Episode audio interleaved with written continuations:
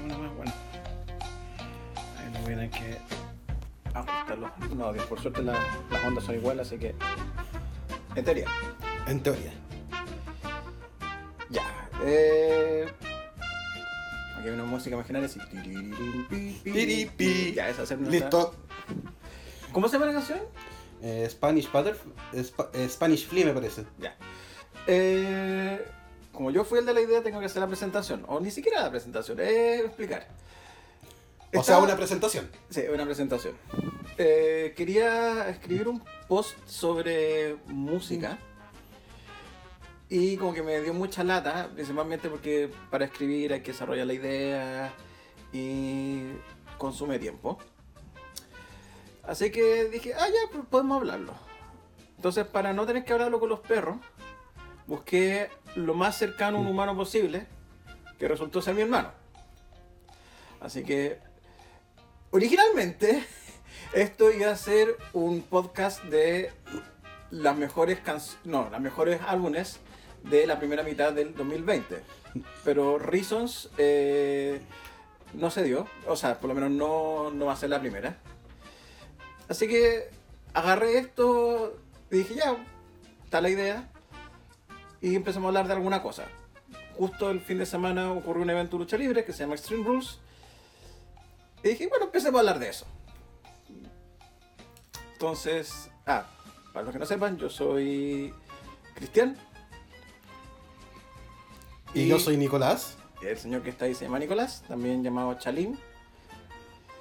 Y este va a ser nuestro intento de podcast eh, por los tiempos que vengan de pandemia, al cual le di el nombre de Hermanos en Pandemia. Un nombre bastante bonito. Entonces, para empezar, vamos a hablar de la lucha libre. Esa cosa que eh, genera anticuerpos en varias personas. Incluyendo la gente que le gusta la lucha libre, que es maravilloso. Eso es una cosa increíble. Eh, considerando que esto lo va a empezar a escuchar nuestros cercanos, eh, que ya es peligroso que tengan que escuchar esto, Por muchos motivos. demasiados motivos, eh, podríamos definir eh, o hacer una definición de la lucha libre. Según tú, ¿qué es la lucha libre? Definición sencilla, no, no agarres Wikipedia. No, no, no voy a agarrar Wikipedia. Básicamente es una actividad donde dos personas hacen un, una suerte de show, teatro, espectáculo simulando una pelea. Está, está coreografiada de, de forma más violenta, quizá más cercano a una, a una pelea, pero con un alto sentido de espectáculo. Donde los resultados son predeterminados. Ya. Encuentro que esa definición es muy larga, pero eh, es precisa, pero quizás para hacerlo más sencillo. En la década pasada un amigo eh, decía que la lucha libre era una telenovela para hombres. Lo que sí, en principio era cierto, principalmente porque la lucha libre en su momento, en principio de la década pasada, era una actividad y era un, consumo, un, producto de consumo netamente de hombres. Hoy no es tan así, de hecho es como un 60 hombres, 40 mujeres, principalmente por la de- división femenina. A mí me gusta mencionarlo como una suerte de eh, quizás teatro en vivo o una, pel- una película de acción o una serie de acción en vivo, que en esencia es lo mismo. Esa es como mi definición, efectivamente una suerte de serie en vivo o teatro en vivo y nuestro público se va, que son los perros. Ya. Entonces, bajo esa premisa, eh, vamos a revisar o hacer un review sobre el, el Ah, evento. vamos a comentar en el fondo. Sí, vamos a comentar y vamos a hablar de lo que ocurrió. Eh, bueno, las luchas libres se, se dividen efectivamente en programaciones semanales y tienen un evento periódico que se llama los pay-per-views, siendo la más importante de esta empresa la WWE. Hay varias más que no vamos a abordar en este podcast. También dejar claro que no va a ser el espíritu del podcast hacer comentarios toda la semana de lucha libre. El espíritu del podcast es.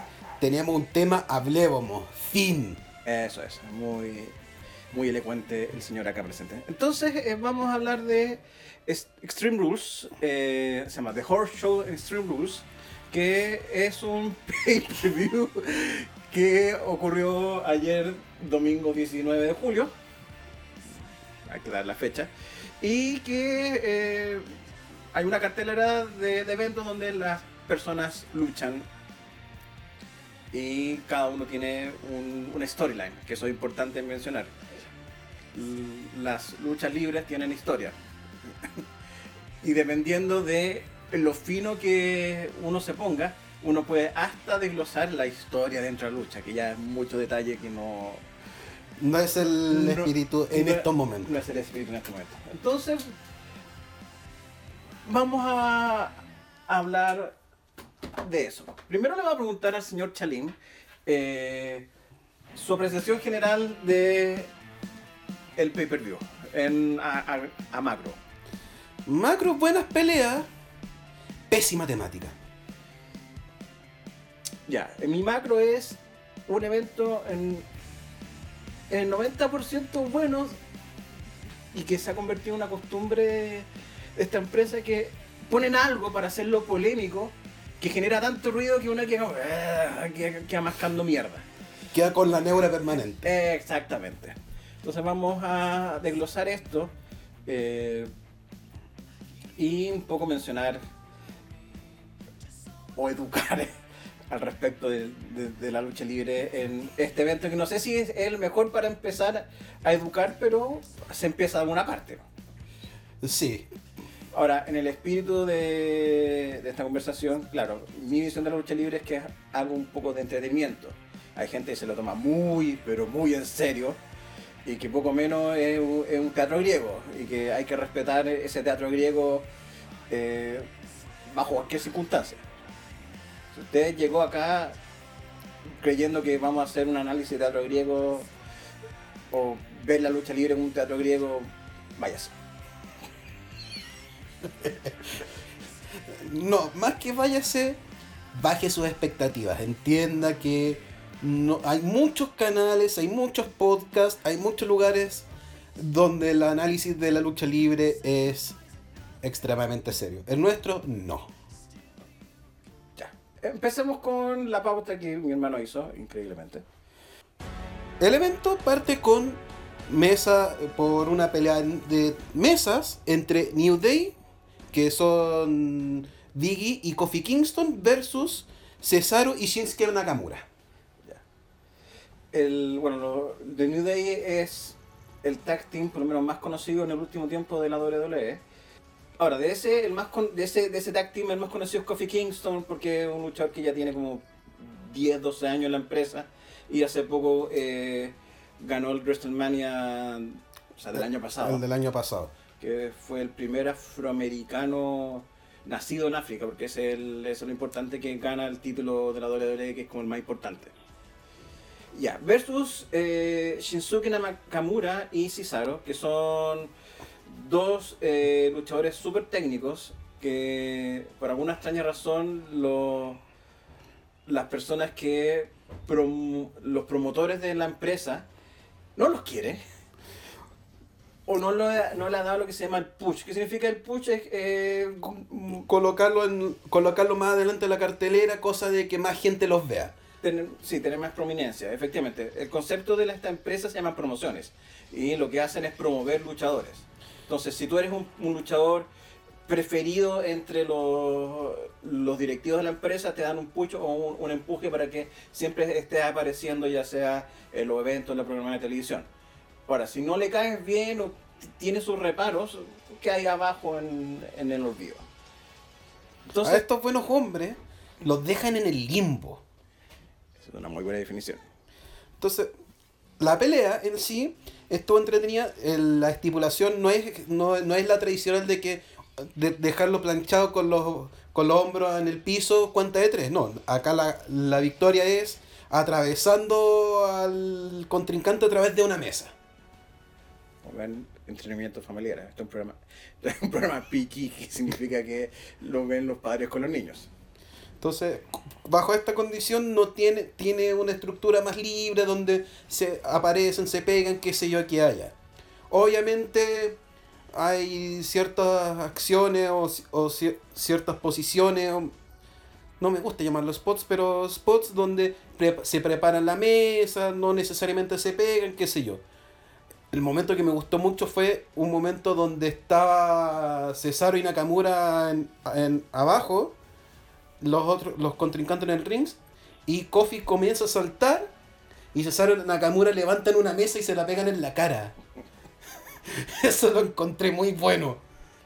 Y poco usado. Sí. Claro, estos luchadores tienen sus movimientos conocidos, pero eh, en parte por la tradición japonesa, que las luchas tienen que ser como más técnicas, tienen que agregar más sets. Ahora el, final lo encontré bastante bueno. Eh, Cesaro agarra a Kofi Kingston y lo atraviesa por dos mesas. Dos mesas. Ahora, lo interesante es que cuando Cesaro lo agarra es como una contramaniobra porque Kofi iba a usar sus piernas para empujarlo otra vez. Cesaro lo para y ahí Shinsuke lo remata para atravesarlo. De verdad, buena pelea para iniciar el pay-per-view. El detalle es que ojalá este tag team dure y no dure un mes y que pueden SummerSlam nuevamente le den los, títulos a, a Kofi y a, y Biggie.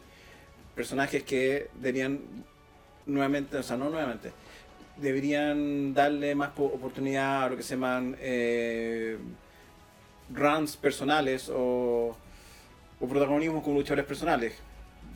De New Day hasta ahora son sido ocho veces campeón en pareja y quizás darle oportunidad a las carreras singulares de los luchadores sin separarlos, porque en WWE está la noble tradición de separar a las sí, a, los equipos tag team. O sea, o eres un luchador individual o eres tag team. Y si eres tag team y quieres ser individual, tenés que necesariamente disolverte de tu, equipo, lo cual es pelutudez.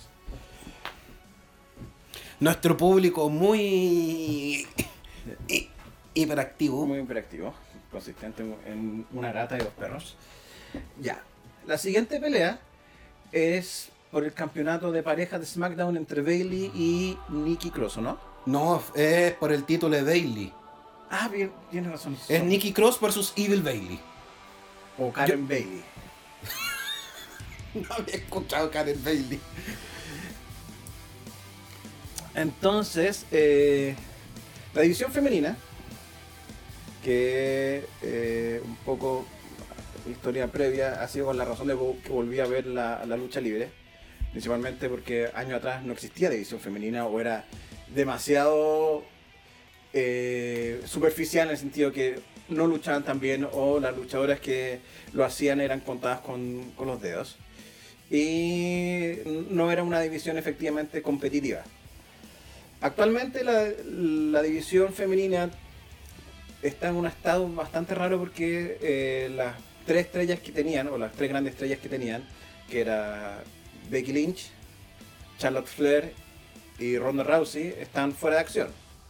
La primera eh, anunció que está embarazada, así que para la casa.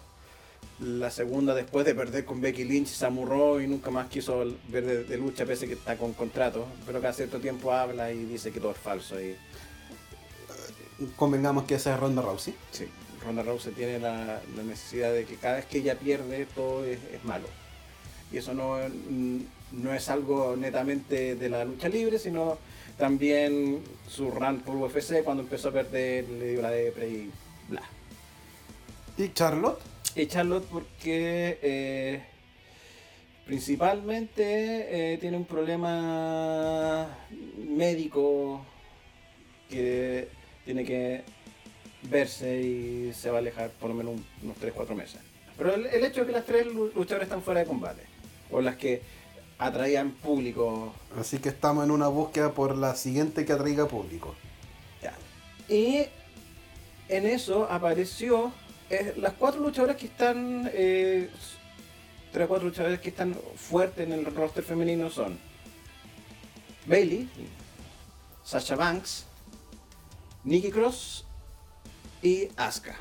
Principalmente todas estas luchadoras eh, como que se han tenido que llevar el hombro en, el estatus actual de la lucha libre que es luchar con nadie en el sentido de que no hay público. Ahora, para hacerlo más, un poco más entretenido, algunas empresas, por ejemplo AEW, eh, trae a sus luchadores a, a luchar, eh, o sea, no a luchar, a estar en primera fila haciendo ruido. Y como AEW tiene más plata que WWE, increíble, pero es así. O sea, los dueños tienen más plata, no, no la empresa como tal, no voy a entrar en detalle. Eh, ya hace poco están, están dentro de una suerte de anfiteatro, anfiteatro abierto que está al lado de, de un estadio y están llevando gente un poquito arriba para que tenga más, más ruido. En el caso de WWE lo que hacen es llevar a, a los trainees que tienen a, a servir de gumatex de público. Que por lo menos ya eso le da más vida a las luchas, porque la- las primeras, el primer mes Era, Era- era desolador era, ver esas era peleas. muy triste ver todo eso. Entonces ahora ya es más animado y eh, hacen ruido y como, ya- como están eh, separados por un plexiglass, le pegan al plexiglass y todo sonoro. Dicho eso, eh, claro, Bailey la campeona de SmackDown que eh, era conocida por ser un parte de lo que se llama la, las cuatro jinetes o los The Force Horsewoman, eh, que era como la, la más piola de, la- de las cuatro, que era la, la más, eh, llamemos así, eh, Era la niña buena dentro de. Su personaje era ser niña buena, abrazar a los niños, ser un ejemplo, un modelo, un role model, un ejemplo de modelo a seguir. Y al año pasado se volvió loca. Efectivamente, se volvió loca y se convirtió en Evil Bailey o Karen Bailey. Entonces al principio, al principio el personaje como que no, no, no lo cuadraba bien porque le faltaba desarrollarlo. Y ahora principalmente es una de las cosas interesantes de, de ver de la lucha libre en este momento.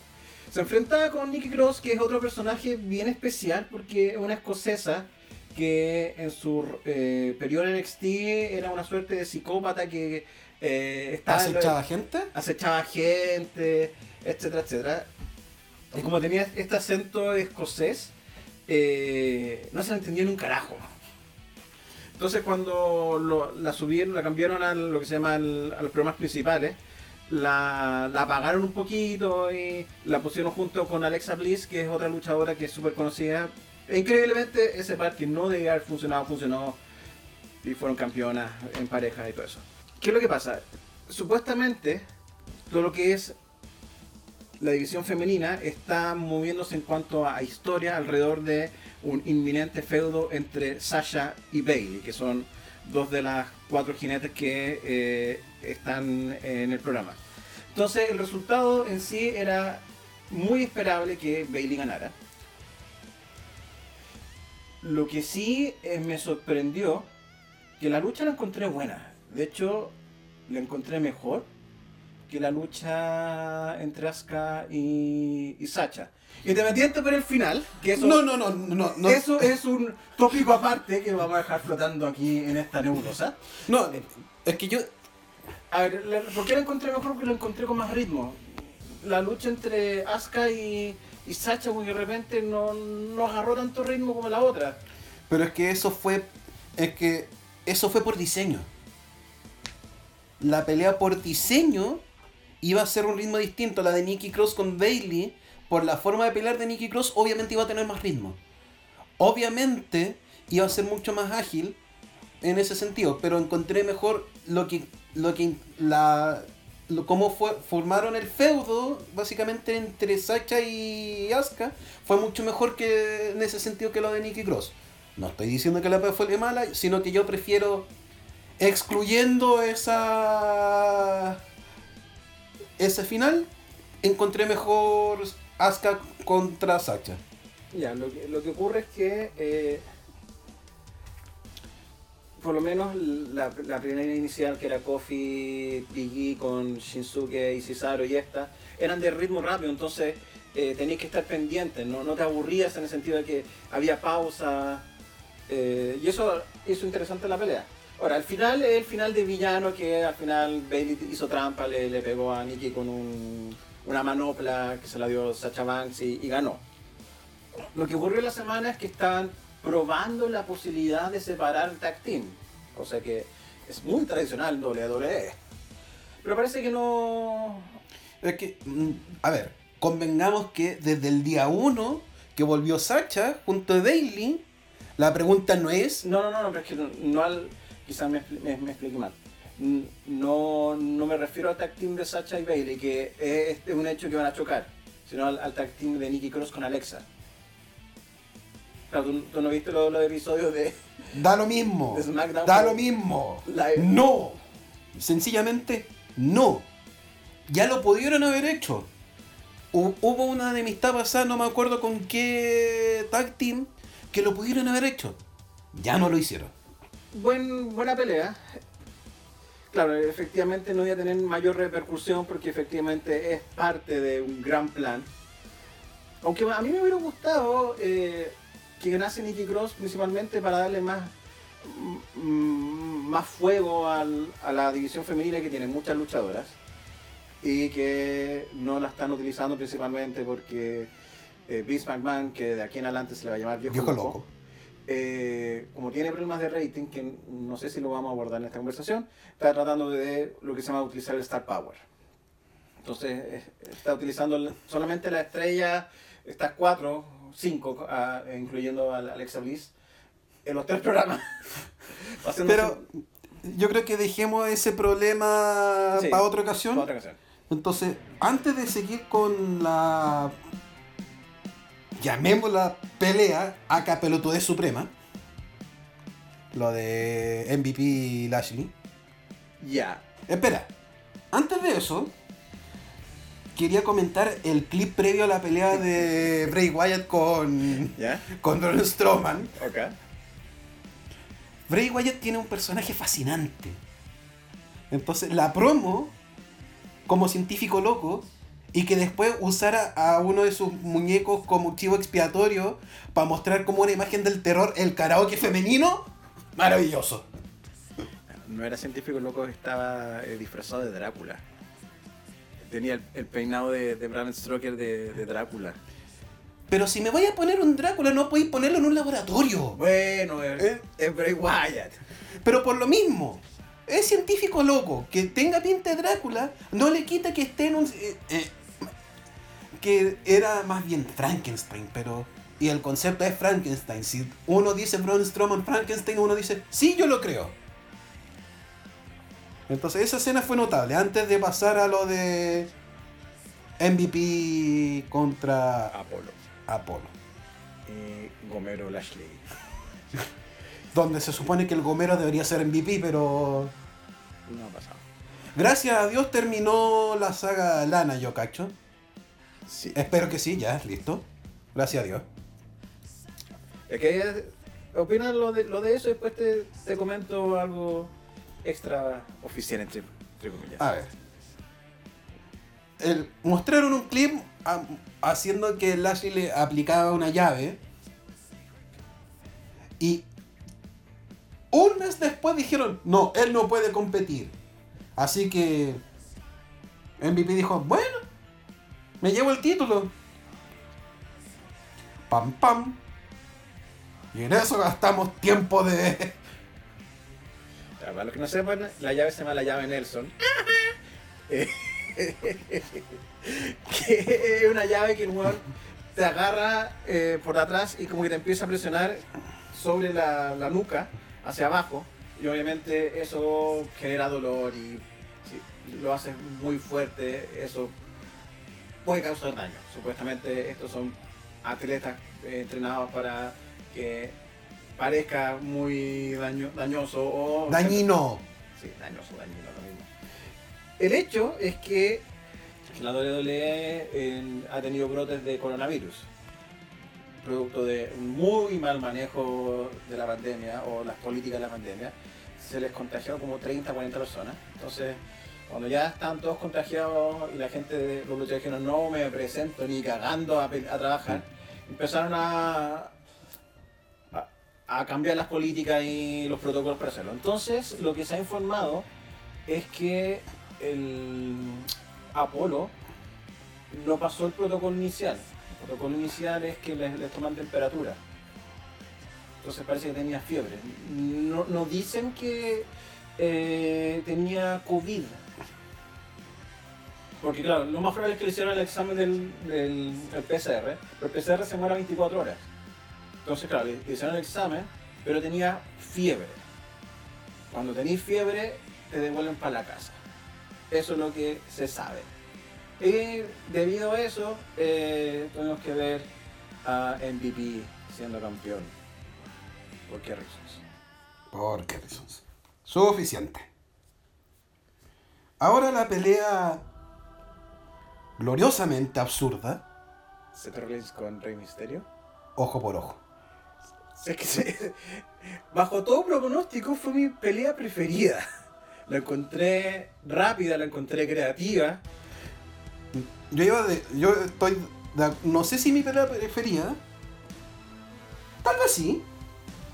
Pero encontré que Misterio se pegó una de las mejores peleas de su carrera. Sí. En eh, todo nivel. Lo que pasa es que, nuevamente, el, el evento como tal, el ritmo de los luchadores, eh, fue bastante vertiginoso esa pelea, fue súper rápida, que, eh, no rápida en, en tiempo, sí, duró como 20 minutos.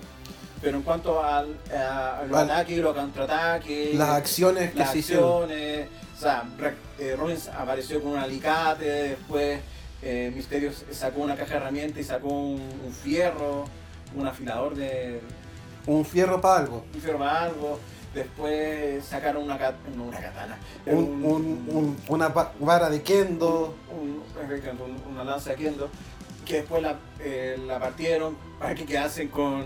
Porque hay que. Porque, ojo por ojo. Un tiempo atrás. eh, Seth Rollins atacó a Rey Misterio. Y supuestamente le hizo daño al ojo con el borde de las escaleras que usan para subir al ring. Entonces, esto fue escalando. Y llegamos a esta pelea donde la estipulación es el que gana es el que deja sin otro sin ojo al, contrincante. ¡Para toda la familia! Sí, o sea, programación amena para todos, ver cómo una persona le saca el ojo a otra. Bueno, cuento corto, la pelea fue súper buena, eh, el ritmo fue bastante rápido en el sentido de, de las acciones y terminó Misterio sacándose el parche porque ya él tenía, tenía ya un ojo malo. Eh, eh, el ojo estaba medio maquillado porque obviamente se estaba como medio para cagar el ojo. Y cuento corto, Seth Rollins lo vence, pero para vencerlo, le agarra y nuevamente el mismo ojo malo se lo ensarta nuevamente en- En, en el borde, en el bor- en el de, la borde- escal- de la escalinata para subir al ring. hasta que el árbitro dijo, ¡paren! Y Misterio cae para atrás, se tapa la cara. La primera no lo caché, tuve que verlo después en la repetición y tenía el ojo salido. Ahora, el ojo era más fácil que la chucha porque... Ahora, no sé, hay varios comentaristas que quedaron indignados. El ojo era falso, no existe un ojo blanco puro y con un poquito de sangre. De, de partida, por la forma que el golpe tuvo que haber sido, el ojo tuvo que haberse reventado. Ahora se entiende que esto es un chavo. Entonces, darle más, más vuelta al si efectivamente el ojo tuvo era verdad o no verdad, no sé. Pero es que Yo no alcancé a ver eso porque yo vi el, yo vi el evento hace un par de horas nomás. Ahora, Seth Rollins tiene un talento impresionante. Y ese talento es vomitar a voluntad. Ya sea sangre, Billy, lo que sea, pero ya ocurrió que Seth Rollins vomita otros eh, líquidos esenciales de su boca. a- a- a- primero sangre, ahora vómito. Ahora, me puse a pensar y todos le dan color cuando Vader en los 90 literalmente peleó con un ojo afuera. Y esto, no fue, y esto fue 100% real. Casi pierde la vista porque en una pelea en Japón literalmente uno podía ver cómo el ojo estaba fuera de su soquete. Y siguió peleando. En fin. Eh, ahora, ¿cuál es el tema de. Bueno, ¿por qué eh, se dio el tema de, de Seth Rollins con Rey Misterio en cuanto a, trama? Sí, hay que hablar de trama en esto, por loco que suene. Eh, claro, Rey Misterio creo que deja la compañía Pero una de las condiciones que él quiere eh, plantear es que por lo menos eh, dejar a su hijo ya bien encaminado. Ahora no sé en, en qué se va a encaminar esto obviamente es inevitable que el hijo, que es Dominic Misterio, también llamado el Príncipe Intriga, eh, eso es un, un aporte del Team Chile. Eh, va a pelear con eh, Seth Rollins en teoría en SummerSlam, Ese debería ser, ese Eso. debería ser el punto final. el punto final. Y aunque originalmente el plan, o lo que se, se creía, es que el Dominic iba a traicionar a su padre y se iba a unir al, al stable de, de Seth Rollins. Pero también ocurrió COVID, como muchos de los luchadores están enfermos o no quieren aparecer, como que el, el, el- el establo de Rollins es él y su suche que es Buddy Murphy. Entonces como que tampoco eh, iba por ahí. Entonces no sé en qué va, va eso, pero por lo menos la pelea que era la más polémica, no la encontré polémica, la encontré entretenida. El final tenía, era absurdo, porque tenía que ser así. Estamos hablando de, de programas PG, no creo que iban a hacer que Seth Rollins se le sacara el ojo, onda, Kano, y se lo agarró y decía, ¡ah, fatality! No, no iba a pasar. Ahora compro el hecho que Seth Rollins haya vomitado un poco para eh, hacer evidenciar que era asqueroso ver el ojo suelto. Sin más contar, vamos a la siguiente pelea que es Asuka versus Sasha Banks por el título de Asuka. la polémica. A ver, ¿por dónde empezar? Asuka, dentro de lo que se llama el roster femenino, desde mi perspectiva, es la mejor luchadora. En el paquete completo. Tiene carisma, tiene técnica, entretiene a raudales. Y tiene uno de los canales de YouTube más bizarros de la existencia. Sí. Y por mucho tiempo, cuando empezó en NXT, que actualmente es la tercera marca de, de la WWE, eh, anteriormente era como la, lo que se llamaba el- la marca de desarrollo, donde probar los luchadores para ponerlos en el roster principal, fue la, la mujer que eh, llevó la división femenina de NXT cuando eh, Viejo Loco agarró a las cuatro principales, que es eh, Sacha, Bailey, Charlotte y Becky. Becky, a, a las marcas. Entonces, se creó una mística de, Asuka porque fue campeona de NXT por un año y medio. Nadie la había ganado. Y eh, cuando estuvo en el roster principal siguió su, su alza, ganó técnicamente sola el Survivor femenino. eh, fue la primera campeona de... no, no la primera campeona, la primera ganadora del Royal Rumble femenino. Y, en los meses que, que continuaban, eh, nadie le, ganaba. Hasta WrestleMania 34, que pierde contra Charlotte Flair. De ahí como que la mística se quiebra. Tuvieron que pasar hartos meses para que de alguna manera se recompusiese la mística, peleando con contra en ese momento Becky Lynch, que también estaba camino al estrellato, gana. Y por razones también hueonas, eh, para WrestleMania le quitan el título a Asuka, lo vuelve a perder con Charlotte Flair, para el main event donde Becky Lynch gana todo. Entonces, y para eh, hacerlo más triste, la relegan al, al tag team femenino que, Es muerto. o sea, ahora está vivo, porque es lo más interesante. Pero, eh, cuando, cuando, Cuando, cuando- Asuka, cuando Asuka entró a, ese tag- a esa división de lucha en estaba pareja, muerta. era una Estaba- wea muerta. Estaba muerta y no, no sabían qué hacer. Entonces, Asuka estuvo en el limbo por mucho tiempo hasta que, claro, eh, se convirtió en, en llaman villana junto a su compañera Katie Sen. eh, Con las mejores promos de la historia, En Japón. 100% en japonés, sin traductor. Entonces, cuando hace sus promos, le mete un poco de inglés, pero con el japonés, nadie entiende nada. Las caras, las caras del resto son maravillosas. Y eso hace que la promoción sea tan increíble que uno dice, yo creo que ella gane. Mm, De hecho, bueno, el Asuka se convirtió en el antítesis o en, la, en el archirrival más importante de Becky Lynch en su periodo de campeona. Entonces, ya de poco está agarrando vuelo. Pero ocurrió algo increíble. De partida ocurrió la pandemia. Y al ocurrir la pandemia, necesitaban empezar a entretener a la gente. Y Asuka como que cayó para así, pa. Entonces la invitaban, o sea, la ponían en, en la mesa de comentarios, comentaban japonés. Y hacía ruido y hacía onomatopeya. Y ahí estaba Jerry Lawler que no cachaba nada. Bueno, No le podemos pedir nada a Jerry Lawler. entonces, ella empezó a, a, a adquirir más, más predominancia nuevamente.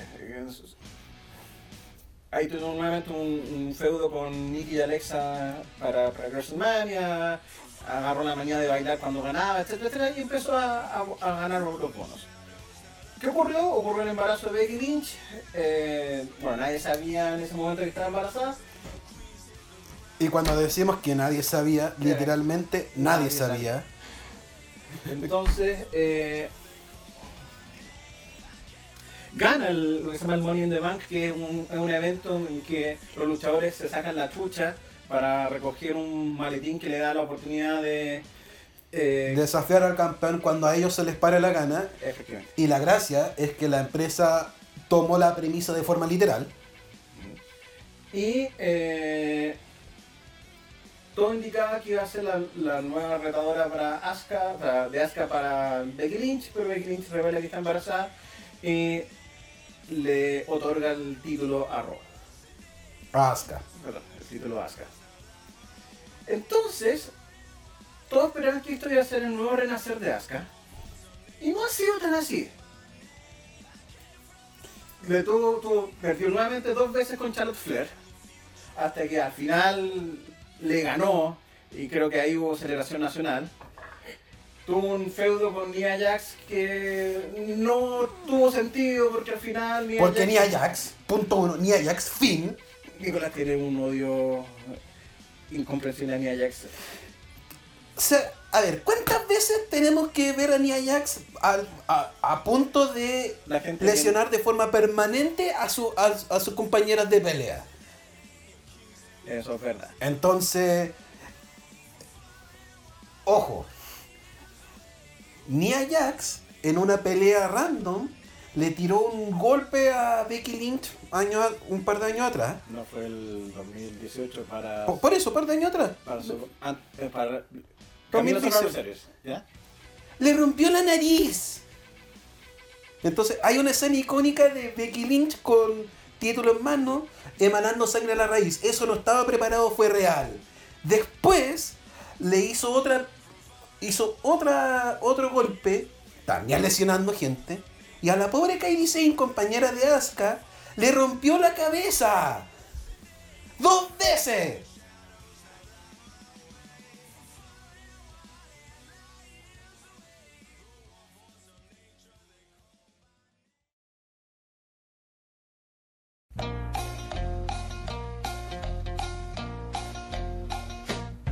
Hablando. Yo supongo. Sí, está grabando.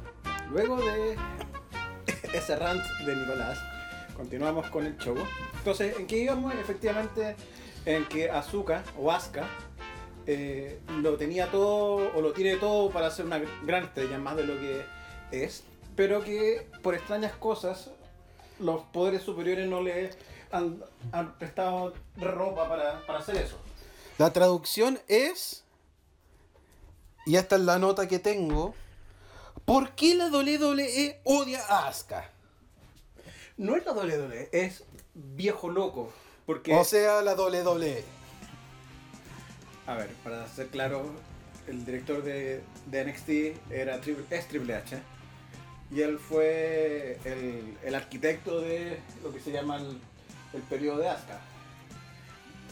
De por qué de, de NXT hasta WrestleMania 34 en adelante no ha tenido el mismo éxito.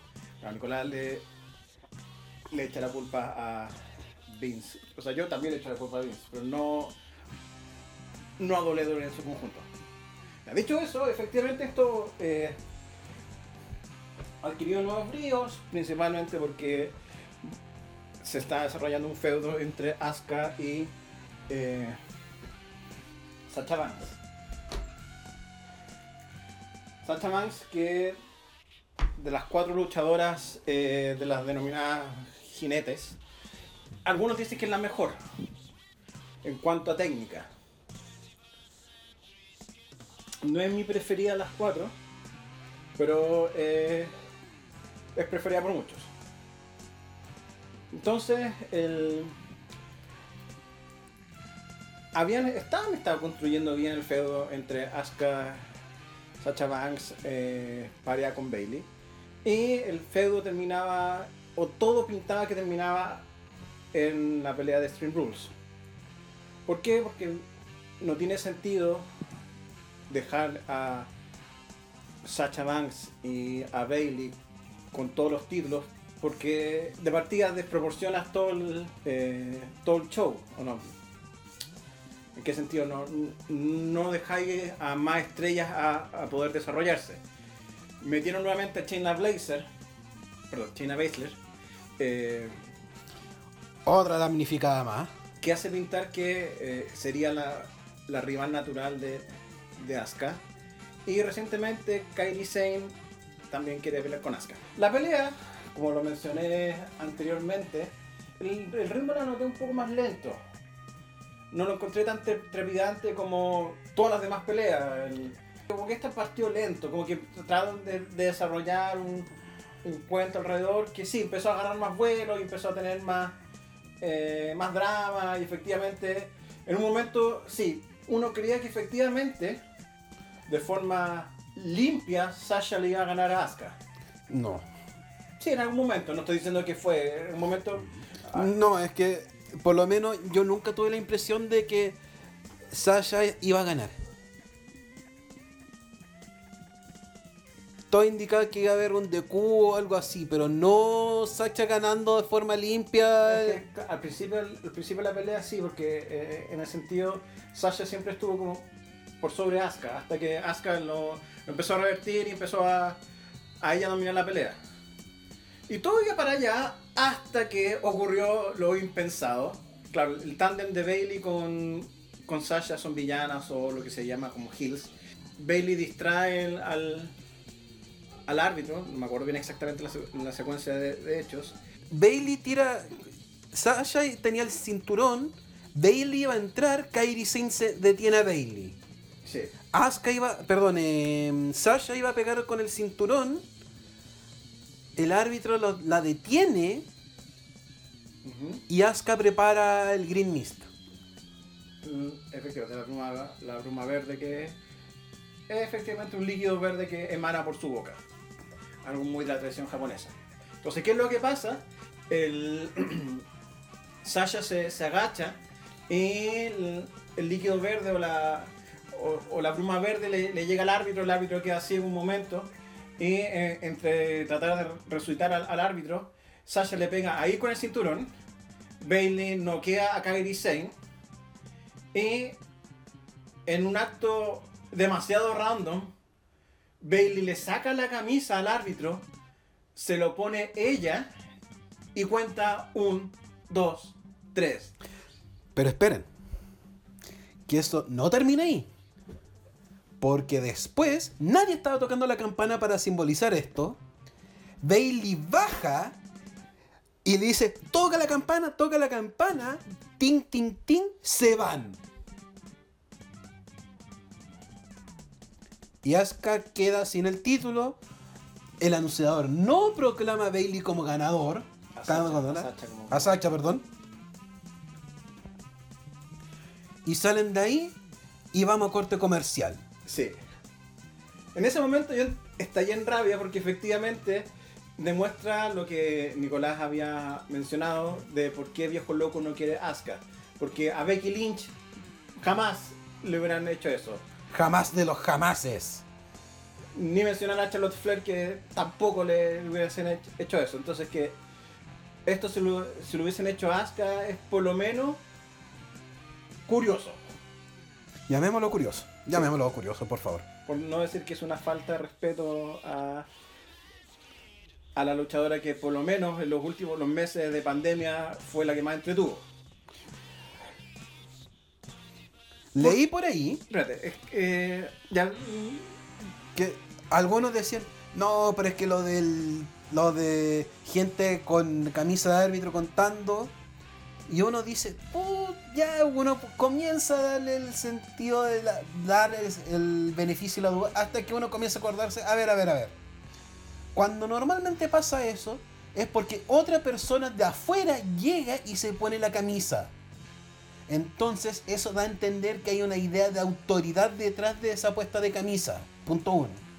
Punto dos. Las otras veces los personajes que se lo ponen es Vince McMahon y Shane McMahon, que es el hijo de Vince. Entonces uno no va a dudar de la autoridad del dueño y del hijo del dueño de la empresa a hacer una cuenta. Sí, lo que, y lo que se refiere a Nicolás es que cuando ocurren esas situaciones, generalmente los villanos están apoyados por figuras de autoridad.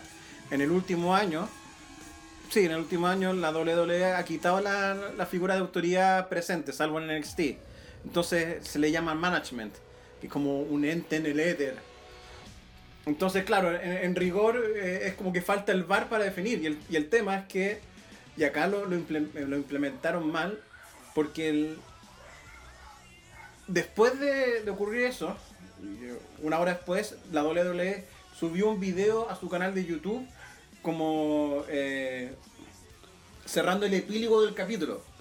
Que si lo hubieran su- subido dentro del show, se hubiese entendido más, ah, ya hicieron trampa y todas esas cosas. Pero no, como no lo subieron en el show, la sensación en el aire de qué chucha pasó era mucha. Entonces, No, no, eh, en mi caso fue como, no fue que chucha pasó, fue porque chucha pasó. sí, ahora, Esa fue mi reacción. el, ¿Por qué? Efectivamente, el por qué chucha, por qué el, ese cierre, descontando el, el hecho de el odio, no, no el odio, el no respeto de viejo loco a, a la mejor luchadora de- del roster de esa empresa. Y eh, la otra razón tiene que ver con un- una crisis que está no solamente la WWE, porque muchos le, le están echando la culpa solo a la WWE o el manejo de la programación de la WWE, sino a la lucha libre como fenómeno. La lucha libre como fenómeno, claro, no es lo mismo que a principios de, la década pasada, que la gente, puta, los ratings eran como 10 millones de personas, 5 millones de personas. No, ya volvió a ser un, aspecto de nicho que ya desde hace unos hartos años atrás eh, están declinando. Y claro, todos esperaban que después de de WrestleMania 35, con el boom de Becky Lynch, esto volviese a dispararse, pero mágicamente Viejo Loco y sus amigos, eh, teniéndolo todo, no pudieron aprovechar el momento y todo se fue a la mierda. Y bueno, sumando que apareció un, nuevo, un nuevo rival AEW, ya ahí- a eso voy. Todo, todo el mundo decía que ah, con la salida de AEW, eh, todos los descontentos, la gente que no le gusta WWE, va a ir para allá y va a haber un nuevo, un nuevo renacer del- de la lucha libre como fenómeno normal. Y en la No. práctica, nepe. Porque si bien eh, el, el pay per view inicial sí tuvo como 200.000 personas, que eran mucha gente y que lo vio.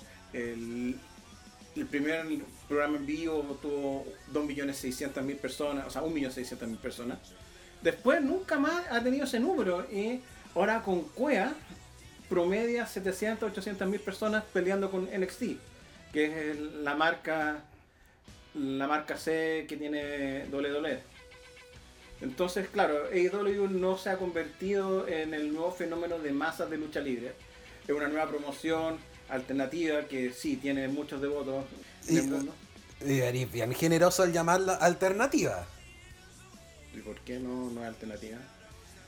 Mi concepto alternativa va más bien para los indie, onda Impact Wrestling. Cuando tení a, un- empresario grande con figuras importantes de la lucha detrás, no sé qué tan alternativo eres. Bueno, eh, alternativa en la programación, eso es. Pero el hecho es que eh, no ha sido el gran, gran, gran boom que, que prometieron. Y todavía falta mucho para que efectivamente tenga los números que, que todavía eh, está devolviendo la WWE. No está tan atrás, pero tampoco es... Claro, de ganarle tampoco va a ser ni 5 millones, yo creo que 2 millones y medio. Y aún así es un, un número bien pálido de lo que eh, Estaba acostumbrado en el pasado. cualquier, o sea, la WWE en general. Entonces, en, en esa búsqueda, entendiendo el tema del COVID y muchas otras cosas, eh, Viejo Loco McMahon lo que decidió fue empezar a mover peleas que están en Extreme Rules y ponerlas en los programas. Entonces, hoy día, lunes 20 de, de julio, en Raw, va a haber una pelea callejera, por así decirlo, no sancionada. Eh, no sancionada es que todo vale, sí. No, no, bueno, es que. eh, más bien pelea más libre, donde puede usar Sin de- sin sin, descalificación. sin descalificación. Eso es. Eh, entre Randy Orton y Big Show. Y la pelea que, claro, no vamos a abordar el tema de Jeff Hardy con Sheamus. una pelea en el bar, haciendo alusión al pasado alcohólico de Jeff Hardy, lo cual también es otro toque de mal gusto de viejo loco y compañía. Eh, lo tiraron para, para SmackDown. Entonces, todo hace indicar que el epílogo ver- verdadero entre la lucha entre Asuka y Sasha Banks va a terminar hoy día lunes en Raw. Principalmente para traer más rating. Y a ver si eso planta alguna semilla de historia para que finalmente hagan el movimiento final de romper a Sasha con Bailey. Ya. Independiente que eso No, se- eh, Espérate, es que lo que pasa es que el tema de fondo es que cagaste una pelea ante la posibilidad de tener mayor rating.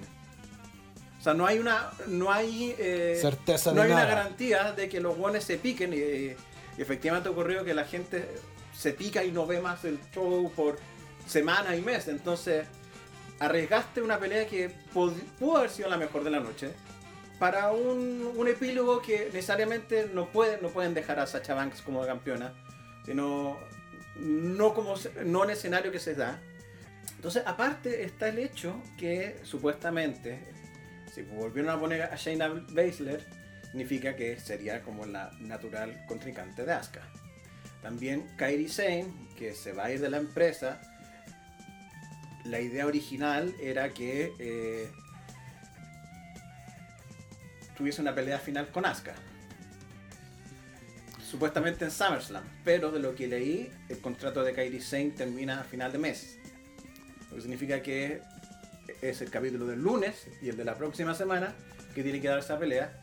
Y también lo que dicen es que dentro de la tradición clásica de WWE, la despedida de sus luchadores que le saquen la mierda para hacerlos desaparecer, lo cual ya sería muy patético considerando que a Kairi la han creo que la han borrado tres veces por accidente, entonces que su salida final también sea una sacada de chucha sería demasiado triste.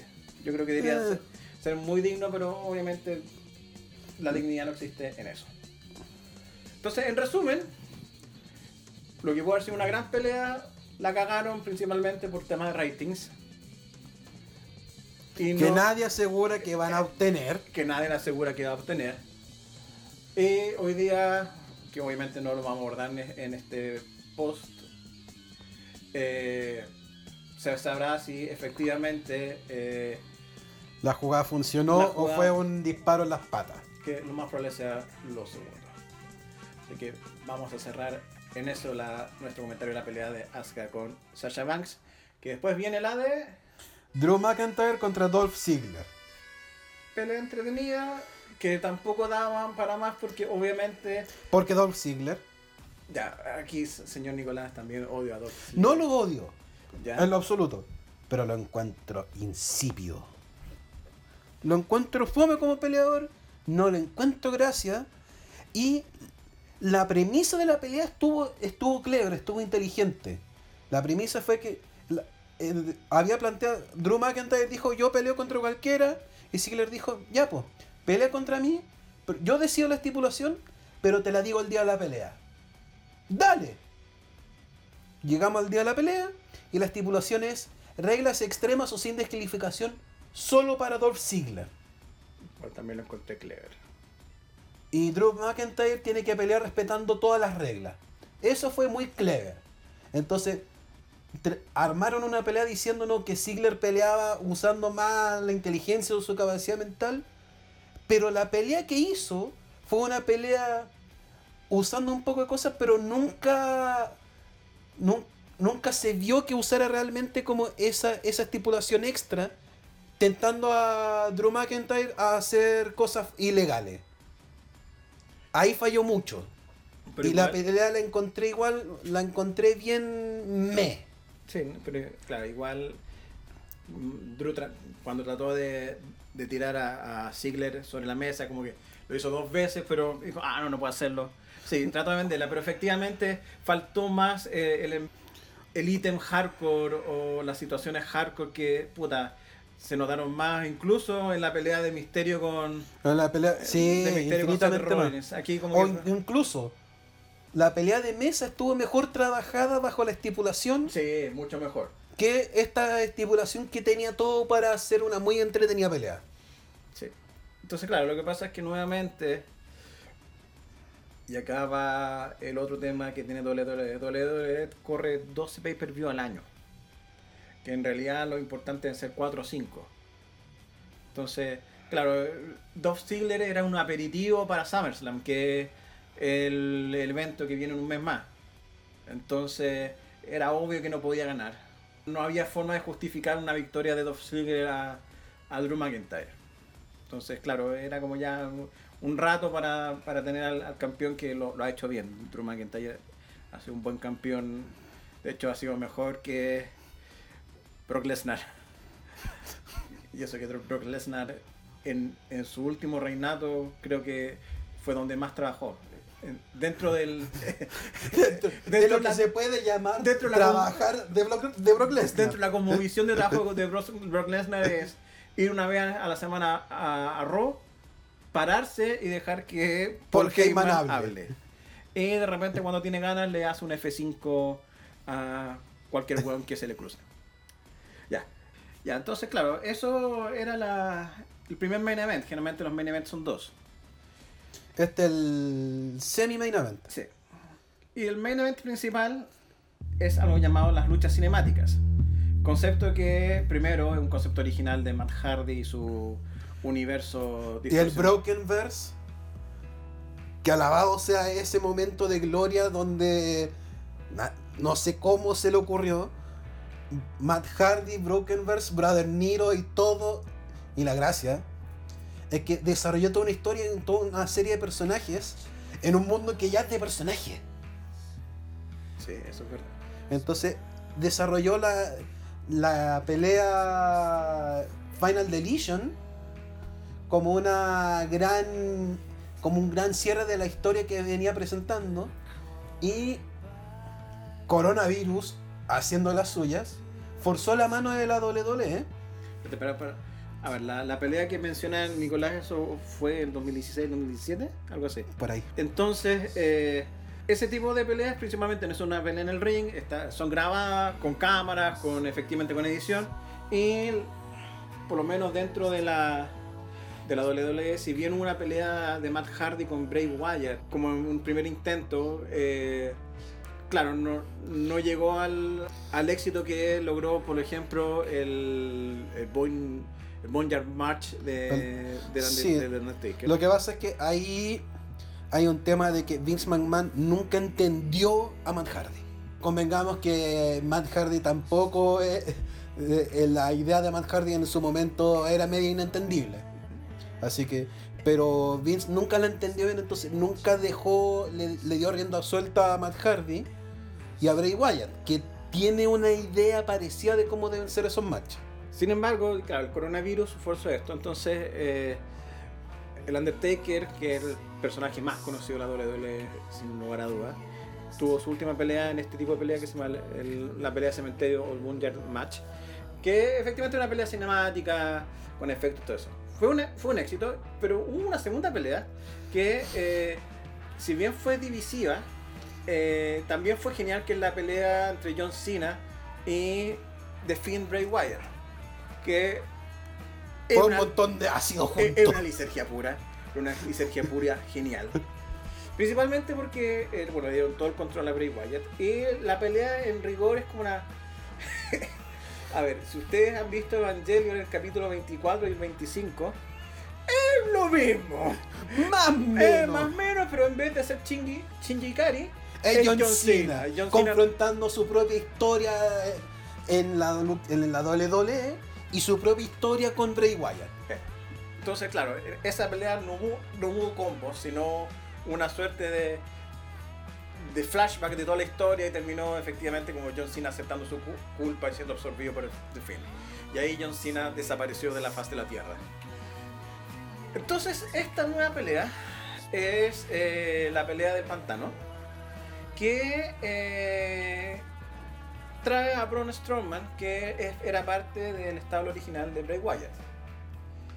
Lo trae en un pantano y empieza nuevamente a, suceder cosas. Ahora, de lo que eh, había leído es que lo que no querían era que ocurriese lo mismo que la pelea de John Cena, que efectivamente no hubo pelea, sino más bien historia. Eh, y trataron de de combinar un poco con lo que ocurre con el Boneyard Match.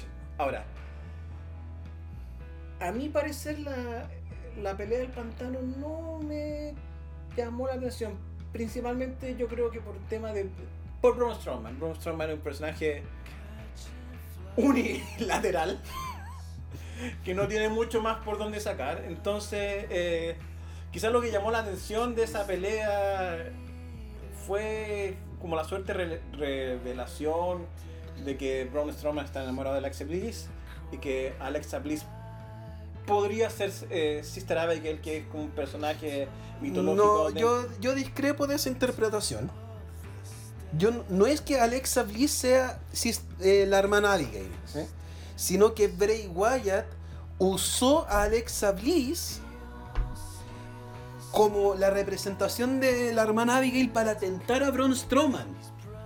Si, si, si esto tiene un tema de tentación, porque originalmente, recordemos que esto es eh, eh, Bray Wyatt, formaba, era, era como una especie de cultista que le rendía culto a esta hermana Abigail. Entonces, la pelea, el, la pelea del pantano tiene un tema de las raíces de, del personaje, Bro Strowman salió de ahí, por eso hablaba. Eh, por eso volvieron ahí, porque es el lugar donde te creo, por lo tanto te tengo que destruir. Tiene todo un. Sí. Tiene ese sentido. Entonces, no es. usaron a Alexa Bliss como un. como un proxy de la hermana Abigail. Ahora, en un momento, el discurso que da Bray Wyatt Hugo Wedding tiene que pasar por caja porque se lo copió completamente a Legend Smith de Matrix. Ah, sí, me acuerdo de esas cosas. Y lo que yo vi, lo que yo interpreto es que Bray Wyatt está armando una idea de que el personaje Bray Wyatt está prisionero dentro del film Bray Wyatt. Yo creo que esa es la parte importante de esta pelea desde la perspectiva de, de Bray. Sí, lo que pasa es que al final. Eh, Por eso la pelea termina con un Let Me In. Sí, sí, sí. Lo que pasa es que el. lo que hizo esta pelea fue volver a reintroducir al Delfín que. A los que. Bueno. Lo vieron en las noticias porque perdió contra Tata Goldberg, que es otro de los personajes populares que existen en la lucha libre principalmente por petrodólares. Porque no hay otra razón de por qué haya perdido. Contexto. La, la WWE tiene un contrato negociado para hacer peleas en Arabia Saudita a jeques árabes. Entonces los jeques árabes dicen, ya, te pagamos, pero queremos estas peleas. Y las lucas son muy fuertes, así que viejo loco dice, sí señor. Le traemos. Entonces, tanto fue así que, eh, bueno, sin mencionar que querían a Macho Man. Randy Savage, que estaba muerto. Que estaba muerto. Está muerto. Entonces, claro, eh, como los árabes querían a Tatita Goldberg, y eh, no tenían con quién pelear o no- por un título importante, lo, lo pusieron a pelear contra, en ese momento, campeón de Finn Bray Wyatt. Entonces, con- en ese momento como que cagaron al personaje. De no ser que Bray Wyatt con su pelea de John Cena lo, lo pudo eh, salvar de alguna manera, pero igual había quedado en stand-by. Entonces, claro, sacrificando a Braun Strowman, vuelve de fin. El problema es que esta pelea no, no estaba por, eh, estipulada por campeonato. Entonces, claro, el, final de la pelea, Braun Strowman se pierde en el pantano, aparece de fin nuevamente como personaje eh, triunfante. Entonces, ¿qué? Pa- ¿Hacia dónde va? ¿Qué es lo que, que podemos sacar de- del limpio? ¿Que Braun Strowman no le, no le pudo ganar a The Finn? ¿Que Braun Strowman... ¿Qué, ¿Qué desarrolla en el personaje de Braun Strowman una pelea que efectivamente no era una pelea física, como si no, entre comillas, psicológica? Como que no... No hay nada claro. Efectivamente lo que tú dices, más bien, la pelea era más para renacer o volver a retomar el personaje de- del demonio de Bray Wyatt. En el sentido de que Bray Wyatt, el, el original que tiene el, el- el Fedora con su linterna, se había liberado y que nuevamente eh, fue consumido por The Fiend. Entonces la, la pregunta, la pregunta al millón, ya, ¿quién es el Bray Wyatt original? ¿The Fiend? ¿El Devorador de Mundos? ¿O el del programa de televisión? Ese es como la, ese es el juego. Pero claro, el, el- tema es que eh, lo hicieron a expensa del campeón universal, Braun Strowman, que Pero ve. es que yo creo que ese er- es, este era el campeón preciso para hacer eso. Porque surgió a partir de petrodólares. Sí, Entonces, No, sur- a ver, surgió a partir, porque hay que declarar, que su- surgió a partir de COVID. ¿Por qué? Porque Tata Wolver iba a pelear con Roman Reigns y Roman Reigns cachó que mm, la situación, eh, el COVID el COVID era verdad. Y Roman la- Reigns tiene eh, historial de, de leucemia, entonces eh, inmuno, tiene la inmunidad comprometida, entonces Dijo, no me voy a prestar No. toda esta weá eh, ante este despelote de, de, de falta de medidas precautorias, me voy. Y no peleó WrestleMania. Y como Goldberg le importaba 3 hectáreas de pico, dijo, no, yo sigo hasta WrestleMania, consígueme un, de- un rival De- para, dar, para dar este título y se lo dieron a Braun Strowman. La pelea más random de la historia de los random. Bueno, entonces eh, significa que para SummerSlam de- Eh, debería debería- volver de fin, de fin como tal, como tal a pelear con Braun Strowman a quitarle el título que siempre debió haber tenido de fin, pero es ese otro cuento. Entonces, así terminó Stream Rules. Entonces, en resumen, Stream Rules fue un evento entretenido, sí, me entretuve harto. El problema es que, para variar dentro de, las- cosas que hace WWE, eh, siempre hay algo que genera ruido y uno termina hablando más del ruido que de otra cosa. Claro, dependiendo del gusto de cada uno, fue el tema de Asuka. Yo leí en, la interwebs que la weá de Rey Misterio creo que algunos lo encontraron escandaloso, cosa que o son muy pendejos o no sé, no le encontré justificación para el escándalo que algunos han, dado. Y claro, la, la pelea del pantano pudo haber sido más, pero efectivamente el personaje de Braun Strowman no daba para más. ¿Qué viene ahora? Viene SummerSlam. Que si esto prospera, quizá el 24 de agosto tengamos alguna opinión al respecto. Eh, Ojalá sea Asuka como campeona contra alguien que no sea Sacha Banks. O que por último, si sea Sacha o Bailey, whatever, de pie a, una, la, al siguiente paso de la historia que es Sacha versus Bailey. Sí. Efectivamente, claro, el plan original era hacerlo en SummerSlam, pero como SummerSlam eh, en Boston, en la ciudad de, de Sacha, pero como no, no ha sido así y como el tándem ha funcionado, eh, y parece que Arrastre Rating también están como, ay, lo separamos o no lo separamos. ¿Qué es lo que depara el futuro? No lo sabemos. Pero lo que sí sabemos es que vamos a dar término a este primer podcast que lo vamos a subir a YouTube. Si, si lo están escuchando, viendo, es que si ya lo subí. Y cuándo va a ser la, la frecuencia, no tengo idea. Pero claro, hay temas. Eh, tenemos, eh, tenemos eh, temas flotando. Por lo menos sí o sí, quizás la próxima semana o de aquí a el viernes subimos segundo podcast que tiene que ver con los discos de el 2020 que hemos escuchado. Que hemos escuchado. Y vamos a hablar al respecto. Así que algunas últimas palabras antes de terminar esto. Eh, ¿qué, ¿Cómo quieres que termine? Despídate de la gente, po. Nos vemos. No te ya. Eh, sí. Todavía hay alguien parado escuchando esta cantidad de incoherencias juntas. Que probablemente tengamos que editar y tengamos. tendrá que editar. Sí, voy a tener que editarlo yo. Eh, sí, eh, esténse atentos mi plan o el plan no es generar un canal. Eh, aquí de hecho lo voy a subir a, un, canal antiguo.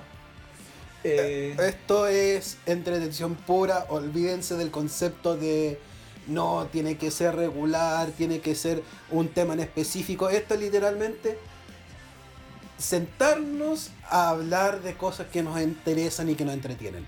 Fin. Así es. Entonces, recalcar ese concepto. Obviamente vamos a compartirlo en nuestras redes sociales, eh, tanto la mía como la de Nicolás, cuando subimos el próximo video. Así que esa hace con nuestro, nuestra forma de viralizar el contenido.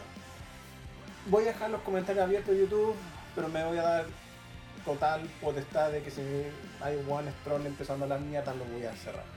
Bueno, si son críticas sabias, sí, pero si son weas, lo voy a cortar. Así que eso. Si todo sale bien, la próxima semana vamos a hablar de música. Y la próxima semana, porque ya tengo un tercer tema, que, lo vamos a que, que yo no sé, ¿Qué? porque probablemente se le ocurrió un par, un par de horas atrás, si es que no un par de minutos atrás. No, se me ocurrió en la mañana. Pero eso eh, ya. Pero eso no estoy lo, muy lejos. Pero eso lo voy a re revelar una vez que hagamos el segundo podcast, que no sé cuándo será. Que, esperemos el viernes. Ya. Fin. Vamos a terminar con la canción que debería estar sonando así. Para